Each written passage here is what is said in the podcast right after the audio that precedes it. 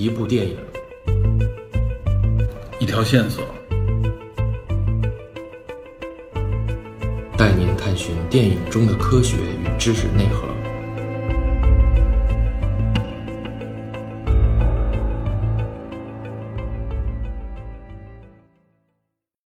Hello，大家好，欢迎收听本期的电影侦探，我是 Peter。今天要跟大家聊的呢，是一部啊两次因为技术原因啊退出影展，险险不能上映的一部电影。这两次技术原因呢，一次呢是去年二零一九年的第六十九届柏林电影节啊退出了主竞赛单元，本来原定呢是二零一九年的二月十一号啊全球首映，结果宣布呢因技术原因退出这次影展。另一次呢就是今年啊，也就是上个月十一月，呃第三十三届的中国金鸡奖。原定呢是在十一月二十五号在这次影展上做国内的首映，结果呢也是因为技术原因呢宣布取消了这次亮相。那么这部命运坎坷的电影呢，我相信大家都已经猜到了，就是张艺谋导演的新片《一秒钟》。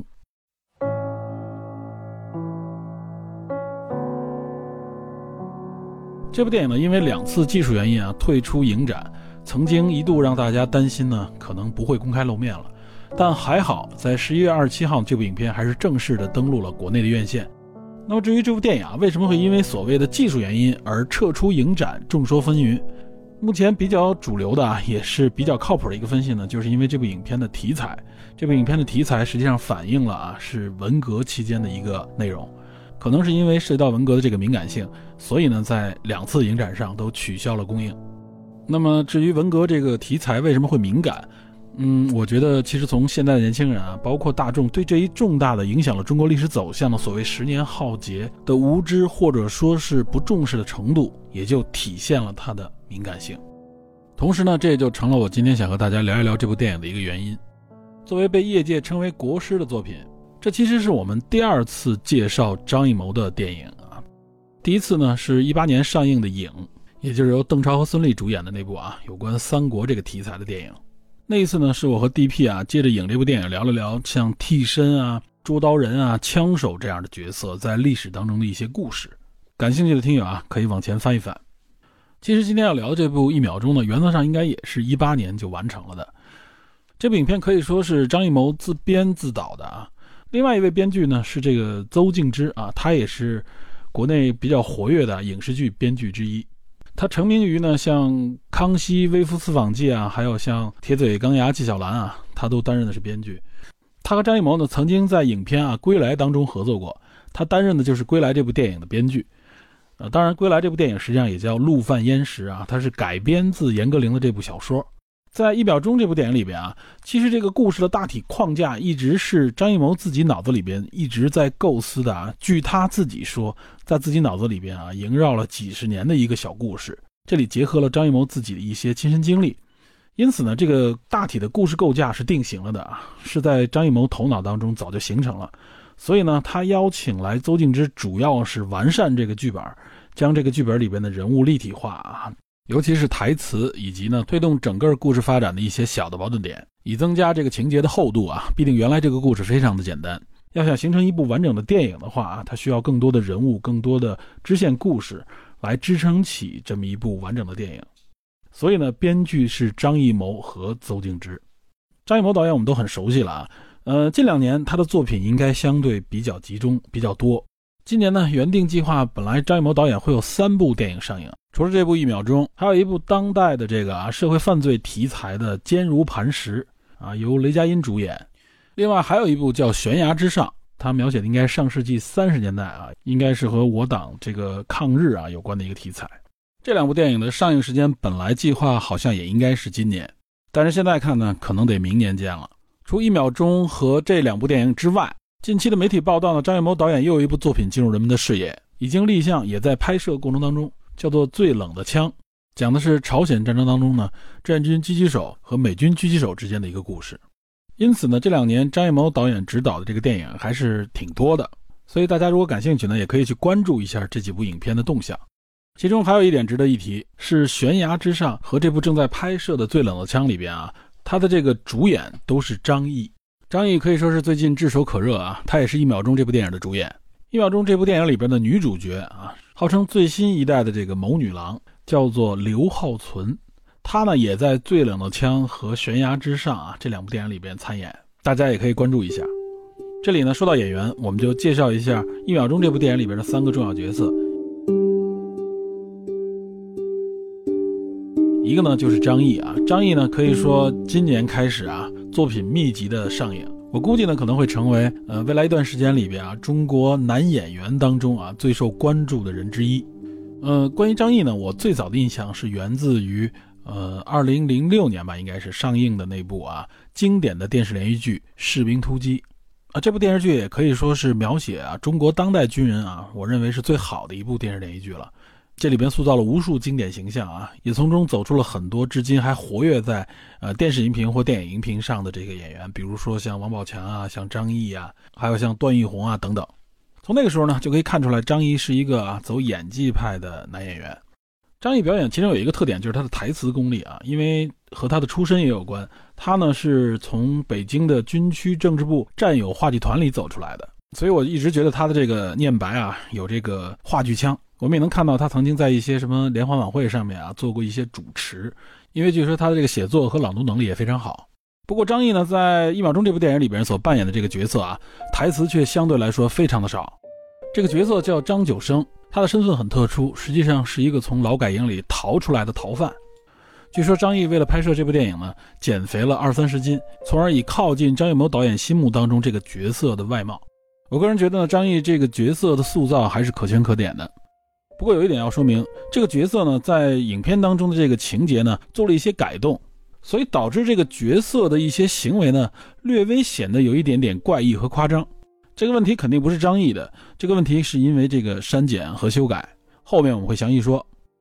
另外，这部影片当中的女主角啊，这个刘浩存，她呢在拍摄这部影片之前呢，还是一个啊就读于北京舞蹈学院的一位大学生，应该是大二。然后呢，据说是被张艺谋相中啊，从三千名候选人当中脱颖而出，最后选定她来担纲这部影片当中的女主角。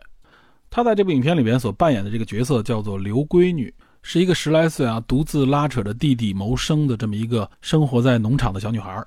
不过说实话呢，这个角色其实在影片当中就略显不足。我个人觉得啊，这个不足可能是多方面的。一呢，可能确实她不是一个有经验的演员。另外一点，她的这个化妆，我觉得也有点问题。看上去呢，就是一个漂亮的城市小姑娘呢，把自己脸涂黑啊，装成那么一个啊比较独立又比较野的这么一个姑娘，感觉比较套路，比较脸谱化啊。前面呢，给我的感觉是有一点点出戏。张艺谋导演呢，可能是想在电影表达上啊，利用她这个纯真的一个面孔，这个面孔呢，和当时背景下的这么一个身份呢，不太贴合。当然，这里边可能也有服化道的这么一个安排的原因。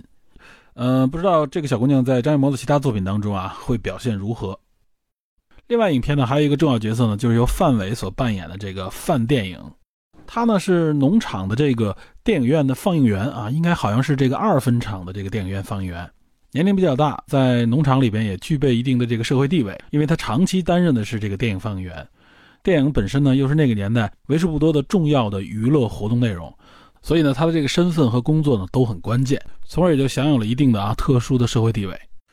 范伟呢，在这部电影里边这个角色啊，他的台词好像应该是最多的。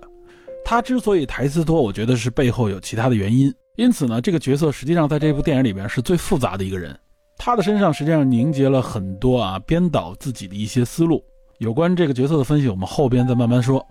总之呢，总体看下来啊。就是这个张九生和刘闺女这两个角色呢，主要承载的是这部电影里边要表达的一种情绪、一种情感啊，甚至是一种控诉。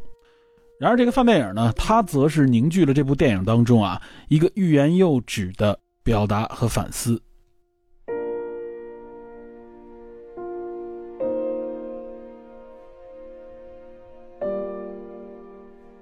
这部电影的故事情节其实非常简单。是因为一部电影的拷贝呢，将这三个人联系在了一起。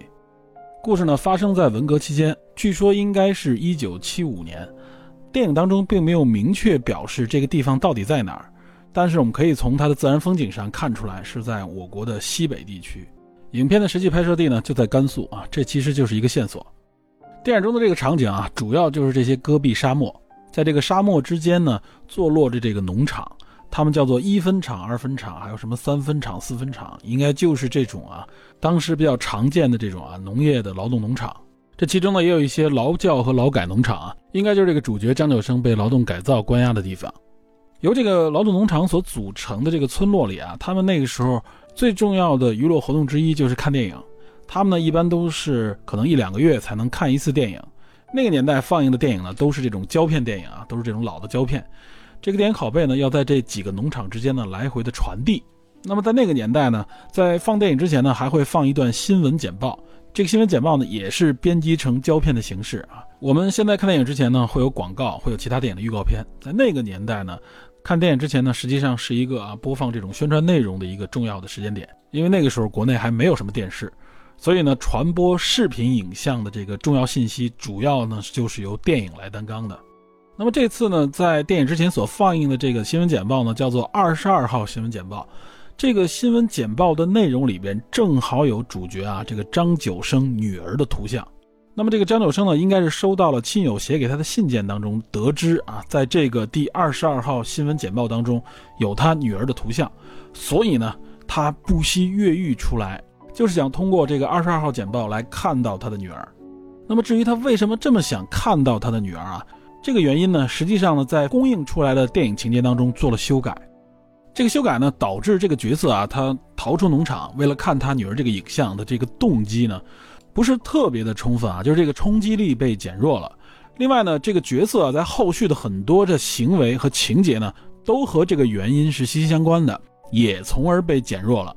这也就是为什么说这个角色在这部影片当中啊出现的一些行为，我感觉呢，如果不了解这个背景的话，会觉得他有一点过激，这个激烈程度貌似呢不够充分，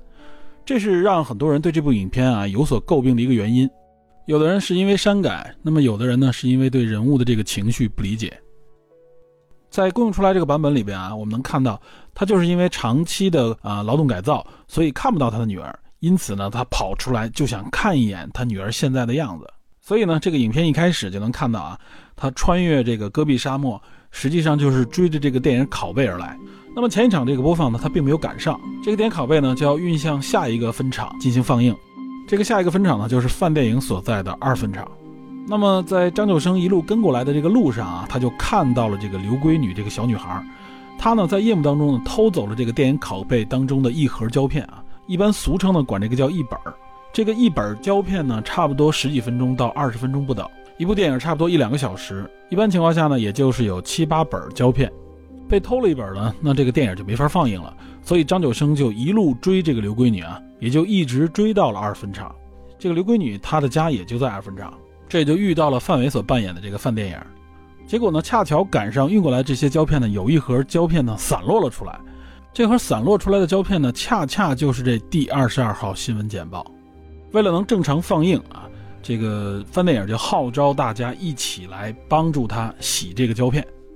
那么在修复这个胶片的过程当中啊，这几个角色的身份呢也就越来越明晰了。范电影呢也就了解到，这个这么执着于要播放这部电影的张九生，他尤其关注这个二十二号简报的原因，正是因为啊，他是一个逃犯，他逃出来就是为了看一眼二十二号新闻简报当中他女儿的图像。同时，在交流过程当中也了解到啊，这个范电影作为电影的放映员，虽然他具备一定的职位，但是他的儿子很遗憾呢，是在小时候呢不小心喝了这个洗电影胶片的这个药水后来又因为他的疏忽呢耽误了这个治疗，导致他儿子的这个智力有所缺陷啊。这也是为什么要发动大家一起来帮忙洗这个胶片。他的这个身世呢，也展现了这个角色啊的一定的悲剧色彩和他的无奈。当然了，这个角色还有另外一层深意啊，我在后面会给大家做解读。那么这个刘闺女她为什么会偷胶片呢？实际上她是为了给她的弟弟做一个胶片的灯罩，因为在那个年代啊，物质非常匮乏，他们借了邻居的一个台灯啊，这个台灯的灯罩就是用胶片做的，结果不小心把这个灯罩烧坏了，搞得他弟弟呢都不敢出门啊，天天被人家逼着还这个灯罩。他呢去哪儿找这个胶片呢？也就想到了偷这个电影拷贝。所以呢，这三个角色是因为这个电影拷贝而被串联了起来。一个呢是为了看到电影放映前的这个第二十二号新闻简报，这里边有他女儿的图像；另外一个呢是为了偷胶片啊，给弟弟做灯罩。那么作为电影放映员的这个范电影，他肯定是要保证这个电影能够完整的播放，因为他号称从来没有出过播放事故。最后呢，也是因为范电影的这个发动呢，在全农场的人啊协助之下，也就是所谓的发动群众啊，最后呢还是保住了这个电影拷贝啊，基本上擦洗干净，能够放映了。只不过因为阴差阳错呢，这个二十二号新闻简报呢没能在播放电影之前播放出来，这个张九生不得不逼着范电影呢，在大家散场之后为他单独放送第二十二号新闻简报。那么这一段呢，实际上也是全片啊最感人的情节之一。张九生女儿的这个影像呢，在这个新闻简报当中啊，只闪现了一秒钟，这也就是这部电影的片名的由来啊，就是因为这一秒钟。因此呢，张九生看了一遍之后呢，提出要求他还要再看。范伟为了满足他这个条件，同时呢，也是为了稳住他自己呢，就相当于给这第二十二号新闻简报呢做了一个剪辑，就将张九生他女儿出现的这段影像呢做了一个循环的播放。张九生呢就一个人坐在电影院中间，一边观看这个影像，一边沉浸在对他女儿的回忆当中。这个时候呢，范电影悄悄从放映室跑出去呢，叫来了在外边一直等候的保卫科的这些干事们。准备来抓捕这个逃犯张九生，结果此时呢，正赶上这个刘闺女跑回来呢，质问张九生啊，也就是说，之前张九生冤枉了他，认为他没有把这个拷贝拿到范电影手里。正在理论和争吵的时候呢，恰巧赶上保卫科的人冲了进来，一番混乱之后呢，张九生跑了出来，结果呢，刘闺女被那群人围住了，因为影院里边还在放着啊张九生女儿的这个图像，所以整个影院里边还是黑漆漆的，因此呢，就抓错了人。那么此时张九生显然是有逃跑机会，没有逃掉啊，他又回来，等于是来救这个刘闺女。最后呢，两个人一起被保卫科的人抓了起来。第二天白天呢，准备把张九生押回到劳改农场之前，这个范点看到张九生的这个落魄样子啊，自己出于内疚，最终呢将这个二十二号新闻简报当中有他女儿图像的其中两帧剪了下来，用纸包好，塞到了张九生的这个衣兜里边。张九生呢也托付范电影做一件事情啊，也就是把他放映室里边那个电影胶片的灯罩送给刘闺女。那么保卫科的这些人呢，押着这个张九生啊，在沙漠上行进，远处呢就看到了啊追过来的刘闺女啊，手上还举着那个灯罩，实际上就是向这个张九生致谢。此时呢，保卫科的人啊，实际上是看到了范电影把这个胶片塞到了张九生的衣兜里边，认为呢是给了他什么重要的东西，结果搜他的身就把这个纸包搜了出来。打开一看是胶片，就扔到了沙漠之上。因为你想啊，在昨晚的这个争斗当中啊，张九生啊虽然满脸挂花，也都打了这群人，所以呢，这群人实际上也是用这样的一个方式报复张九生，可以说是剥夺了他唯一的信物。张九生当然非常痛苦了。那远处的刘闺女呢，也看到这一幕，她就一直追跑了过来啊。这个时候，张九生实际上呢，被这一群保育科的人压着，已经走远了。他这个时候呢，看到地上呢，只是看到了那张纸。就是包胶片的纸，但是那个胶片实际上已经被这个沙子埋没了，所以呢，他当时认为可能这张纸有什么重要的意义，他呢就把这张纸捡了起来，还向着远处啊已经被押走很远的这个张九生招手，那个意思呢就是说你放心，你的那个信物啊我拿到了，我替你保留。镜头一转啊，两年后，因为落实政策呢，张九生呢就被释放，但是他决定晚两天再离开这个地方，他要去二分厂啊找这个刘闺女。说明他呢还一直惦记着这个小朋友。影片的最后呢，他们两个人又在这个电影院的门口相见了啊，也是非常感人。这个时候，刘闺女呢赶紧跑回家，就找出了她收藏已久的这个纸片，就是当时包裹胶片的这张纸，她就交给了张九生。那张张九生打开以后呢，那很显然他是看不到那个胶片的，他就翻来覆去一看呢，只是空空的一张纸。影片最后的镜头呢，就是两个人又来到了当时丢胶片的那个沙漠。当然了，那个胶片肯定也找不到了。影片就此结束。这个呢，就是简述了一下整个电影的情节。因为我觉得这个时候大家基本上关注这部电影的人啊，应该都看过这部电影了。我也看到很多影评也好，或者很多人看完这部电影的评论，就觉得这个结尾啊有点狗尾续貂之疑。当然，我相信大部分人都知道这个原因啊。这个两年后的这一段结尾，实际上是后来拍摄的。之前并没有这段结尾，这就牵扯到了这部影片啊有关被修改的情节和补拍的内容。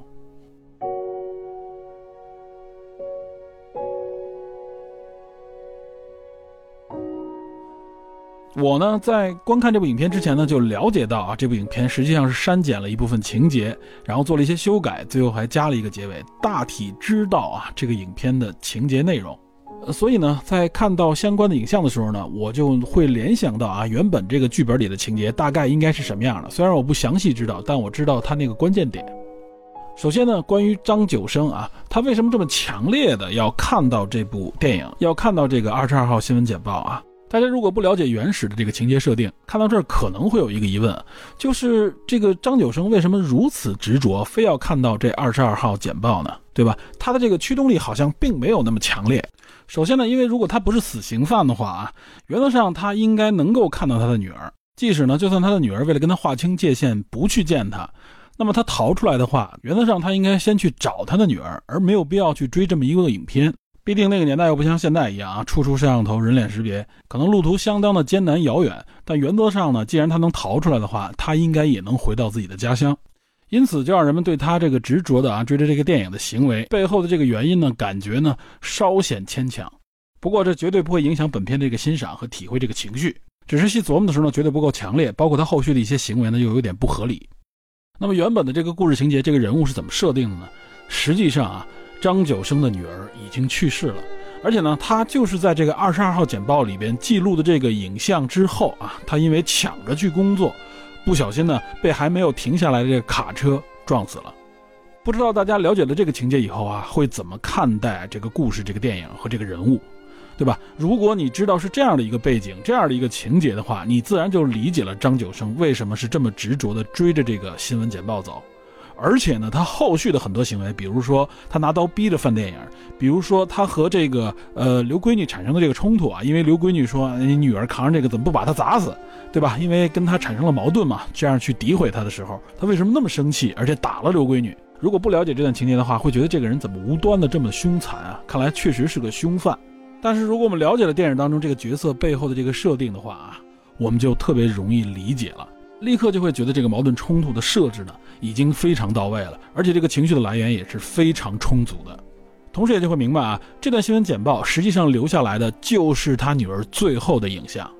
这也是张有生为什么看完了这段影像之后，他自己在那说啊，争争什么争？只有十四岁的女儿。他之所以对女儿的这个行为这么介意啊，就是因为这个争。才导致他女儿不小心呢丧命在车轮之下。然而这个争的原因呢，就是女儿想积极的表现啊，从而试图来摆脱他父亲的这个身份对他的这个影响。这个因果链条是何其的悲哀。所以这样的一个父亲啊，他可能若干年没有见到自己的女儿了。当得知这样的消息，知道这个影片里边有他女儿最后临死前的这个影像的时候，我相信任何一个爱自己女儿的父亲啊，都会不顾一切的要看到这个新闻简报，哪怕只有一秒钟。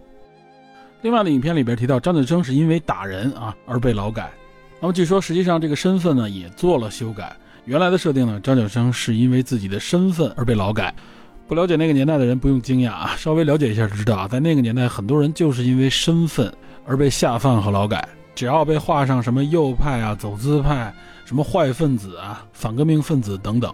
那么接下来的这个命运啊，从当时的那个角度来看，就是没有希望的了。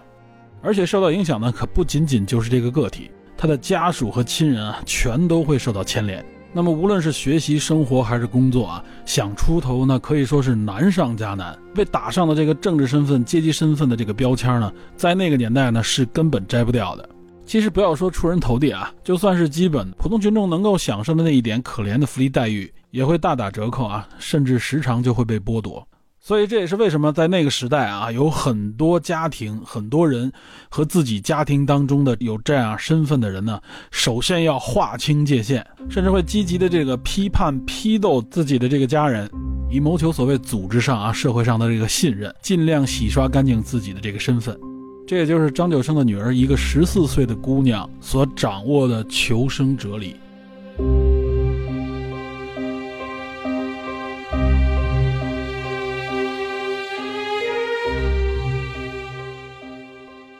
那么至于影片这个结尾，实际上原来是没有的。那么我们想啊，如果没有这一段结尾啊，所谓的这个一个和解，悲剧的这个色彩会更加的浓烈。作为一部悲情的啊，引发人们反思的电影，在他被押走的那个景象当中，最后落笔可以说相当恰当了。其实呢，从这个结尾，我们也能看到一个矛盾的地方，就是说，如果他的女儿还健在的话，按照影片这个表达，他女儿显然应该还在。他为什么不着急回去看他女儿呢？反而在这个时候先腾出两天时间来跑到这个二分厂来看这个刘闺女，对吧？实际上啊，如果按照影片这样的一个背景来看啊，他就算回来看这个刘闺女，也是把刘闺女看作了他的女儿，因为他真正的亲生女儿已经死去了。但是显然这一段被抹掉了。同时呢，这个结尾实际上也是为了表达啊，这个社会恢复正常，人们又走上了正常的生活，烘托一下这样的一个所谓主旋律。因此呢，影片的这个张力呢就被大大的削弱了。当然，这个刘闺女啊保存着这张纸啊，这段情节实际上也是有一定感染力的啊，就表现了刘闺女为了感谢啊当时帮助过她、给过她灯罩的这个张九生啊，等于是保留着这张纸，一直在等着他。只不过呢，这个情感啊，并不是这部影片当中最重要的那一部分。影片在这儿呢，等于是退而求其次，用这两个角色之间所产生的一种啊，类似于父女之情的这个情感，来弥补原来的这个遗憾。然而我在观看这部电影的时候呢，感到喉咙发紧，鼻子发酸，险些落泪。我自己体会到了一种非常深刻的伤感。之所以会如此伤感呢，恰恰是因为我在观影之前就了解了这个基础设定。那么在这个基础之上，我在观影过程当中所感受到的一种悲伤，这个悲伤的情绪呢，还有一点点小复杂，我呢会放到最后再来谈这个原因。接下来呢，我想以我自己个人的视角啊，来分析一下张艺谋这部看似简单、看似很纯粹的这么一部电影啊，甚至宣传方号称是给电影的一封情书。我想来分析分析它背后啊，这部电影在影射的一些内容，或者说呢，这部电影所激发出我自己的一些思考。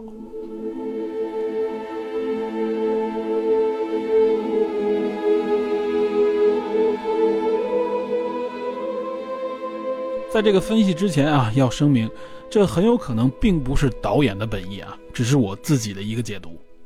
这部电影给我的感触呢，就是虽然它简单，但它不失深刻，而且呢，这个深刻它不仅仅存在于这个影片的情节当中，也蕴含在它的人物刻画以及它的这个影像上面。首先呢，全片这种啊在大漠上的视觉风格，视觉上呢非常的简约，也体现了张艺谋在影片当中啊经常所强调的一种纯粹化的表达。同时呢，这种荒凉的沙漠、戈壁滩的这种设定呢，也影射了那个年代的一个特征。这个特征是什么呢？就是实际上啊，在那个年代中，那个社会上啊，所展现出来在文化啊、在精神领域啊，它是一种非常贫瘠的状态，就像这个戈壁滩一样啊，少有植被，生命罕至。且不说物质上的这个匮乏，就说人们精神上、文化层面上的这个匮乏程度。那么影片呢，在整个的这个表达上，也在呼应的这种贫瘠社会的这么一个暗喻。比如放电影啊，就是大家最主要的一个娱乐项目。那么这个放映员放电影说呢，说无论你放什么，只要有个影儿，他们就能一直看下去。可想而知，那么一个肃杀的社会里边啊，大家的娱乐内容是多么的匮乏。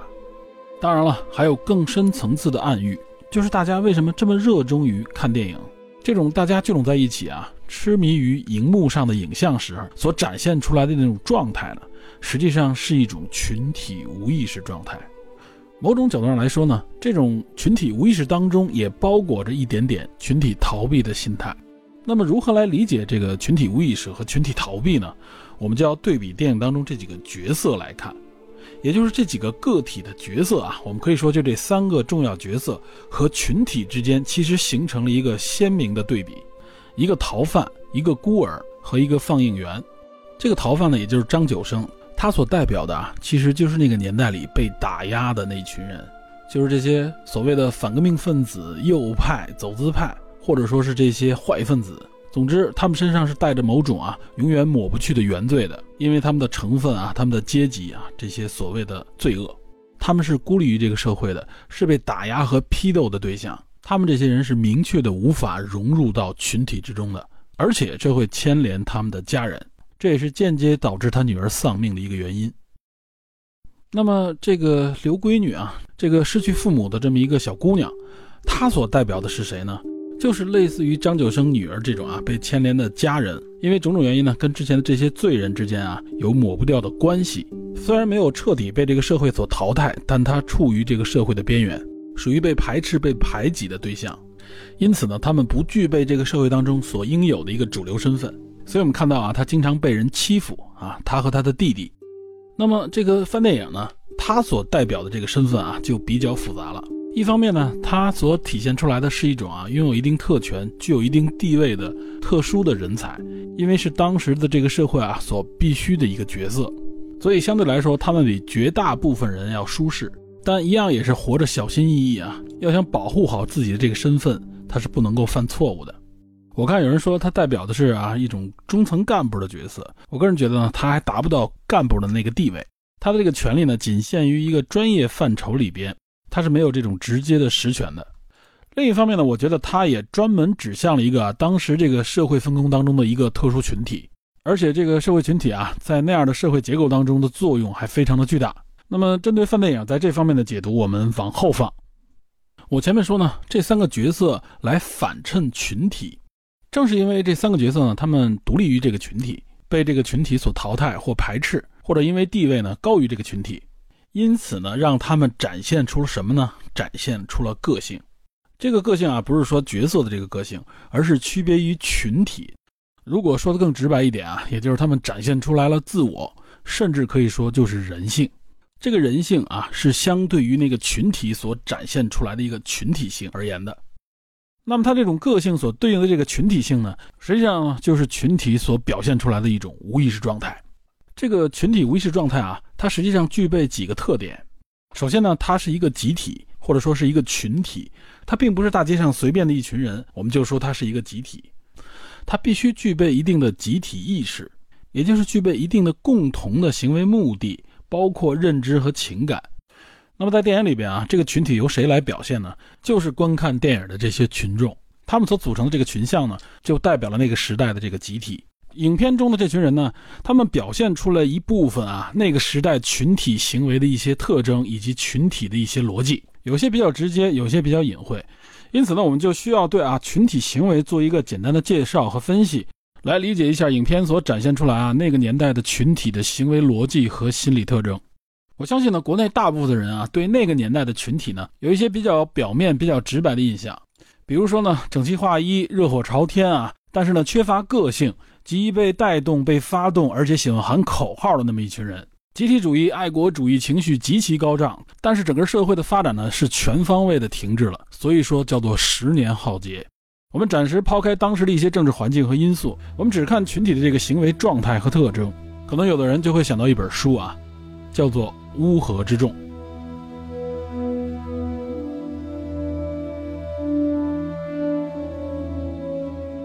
这本书的全名呢叫做《乌合之众》啊，冒号大众心理研究。它呢是法国的群体心理学家古斯塔夫·勒庞啊，在一八九五年出版的一本书，可以说非常早了，而且呢，据说也是群体心理学的一个开山之作。也有人说呢，群体心理学最早的文献应该是，呃，苏格兰作家查尔斯·麦凯在1841年写就的那本啊《大众错觉与群体狂热》。不过呢，这本书更多的是描述了啊有关这个群体思维和这个经济泡沫之间的关系，比如像荷兰的这个郁金香狂热之类的这些事件。所以呢，严格意义上来讲啊，在学界的说法，真正系统性来阐述和研究群体心理学啊这么一门学问的。应该还是首推呢，古斯塔夫·勒庞和他的这本《乌合之众》。《乌合之众》呢，是我国对这本书的一个中文译名。这个名字呢，显然带有强烈的贬义色彩。但是呢，这本书的英文译名呢叫《The Crowd》，它直译呢就是人群的意思啊，或者说是群众啊。也有人说是有一点点群盲的这个意思。勒庞所提及的这个群体呢，实际上和这部电影里边啊所涉及到的那个文革期间的社会群体是有着很多类似和可以对照的地方。但由于社会啊和时代背景又不能说是完全一致的，比如勒庞认为呢，这个群体呢，它不一定是有组织的啊，往往是没有组织的一群人。这一点呢，和我国当时那个年代呢不太一样。勒庞是怎么来定义这个群体呢？比如说在大街上看到一群人啊，他们不能称之为群体，只有呢突然发生一些意外的事情啊，比如说突然发生爆炸或者说是一些灾害的时候，这群人开始发生骚乱或逃跑。啊这个时候，这一群人就形成了一个群体，形成了一个啊，勒庞所认为的乌合之众。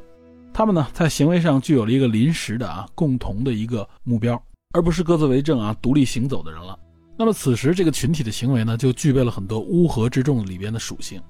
但是文革时代啊，我们那时候社会上的这个群体，这个总的这个大的群体呢，可以说它实际上是有组织的。这一点呢，也是当时这个社会环境下独特的一个背景。尤其像电影里边这个群体，它其实是一种集体农庄啊、集体农场的感觉。它这个管理结构呢，本身也带有一点半军事化的色彩。这也是那个时代啊，计划经济、集体所有制的一个必然产物。所以呢，都是一些什么分队啊、分厂啊、各个连队啊，都是有这样的称呼的。尤其是经历过上山下乡的这一代人啊，他们对这个组织形式是非常熟悉的。所以说呢，这个群体呢是相对更加特殊的一个群体啊，他们相对更加的集化。这个集啊是集中的那个集，可以说他们有更明确的群体目标和群体意识，因此呢，也就展现出来这个集体的一个特征，也就是去个体化，从而这个群体呢就会展现出更加的极端化，也就是所谓的群体极化。这个极是极端的那个极。此时，这个群体的很多属性呢，就和勒庞所描述的啊《乌合之众》里边这个群体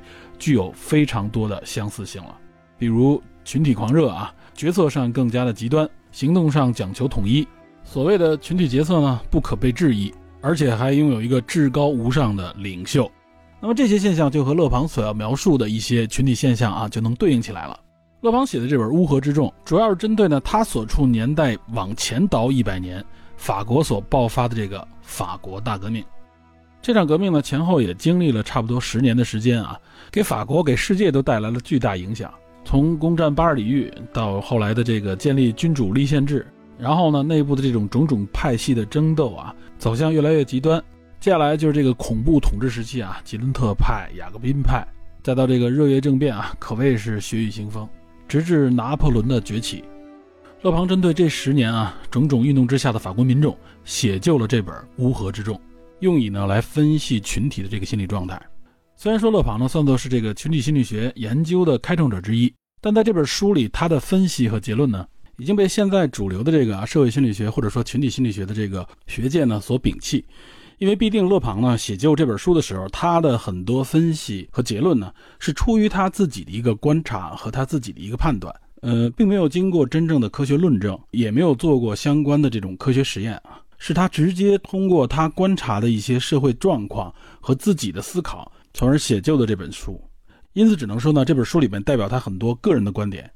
尤其是呢，他针对有关这个民族啊或者种族的相关看法啊，按照现在的科学观点来看啊，它实际上带有强烈的这种啊种族偏见和种族歧视的色彩在其中了。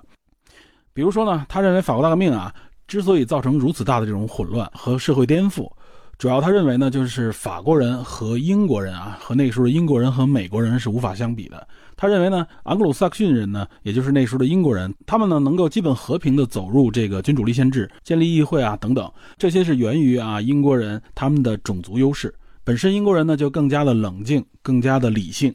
而法国人呢，甚至他认为说这个拉丁语系的这些民族，包括像西班牙人啊、葡萄牙人。这些民族呢，搞的这个社会革命呢，最终呢都走向了动荡。不仅呢没能实现君主立宪，反而走向了一个更极端、更独裁的体制。他认为这都是背后种族和文化的原因造成的。这些呢显然体现出来啊，勒庞在这个时候他的归因出现了一些错误。但是勒庞的这本书呢，在民间的传播却非常的广泛啊，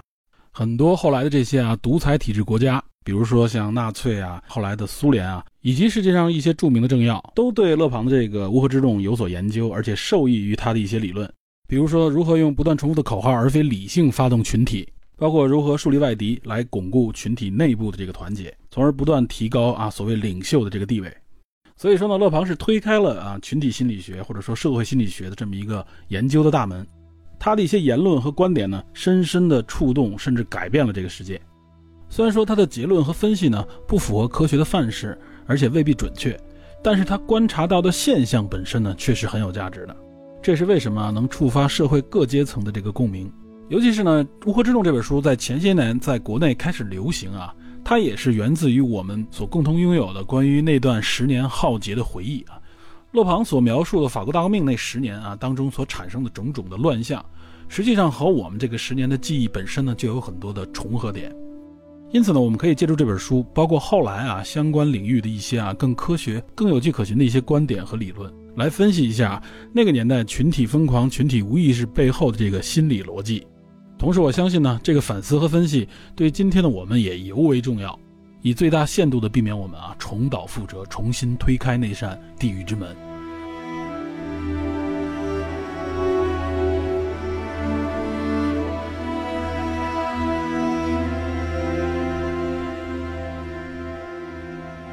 好，谈到这里，我们先告一段落。